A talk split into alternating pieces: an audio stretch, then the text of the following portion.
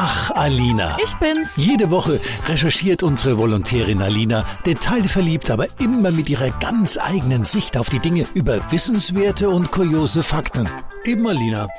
Während bei uns aktuell die Kerwas eine kleine Pause haben, steht die Zeit des Beschwipstseins in der afrikanischen Savanne eigentlich noch direkt vor der Tür. Denn im Februar und März kann es ganz gut sein, dass man dort dem ein oder anderen betrunkenen Tier über den Weg läuft. Grund dafür ist die Frucht des Marula-Baums. Denn die sind in der Zeit reif und auch besonders lecker. Ja, vor allem, wenn der Zucker fermentiert ist. Zum Vergleich, voll fermentiert ist die Marula-Frucht dann so stark wie ein Whisky.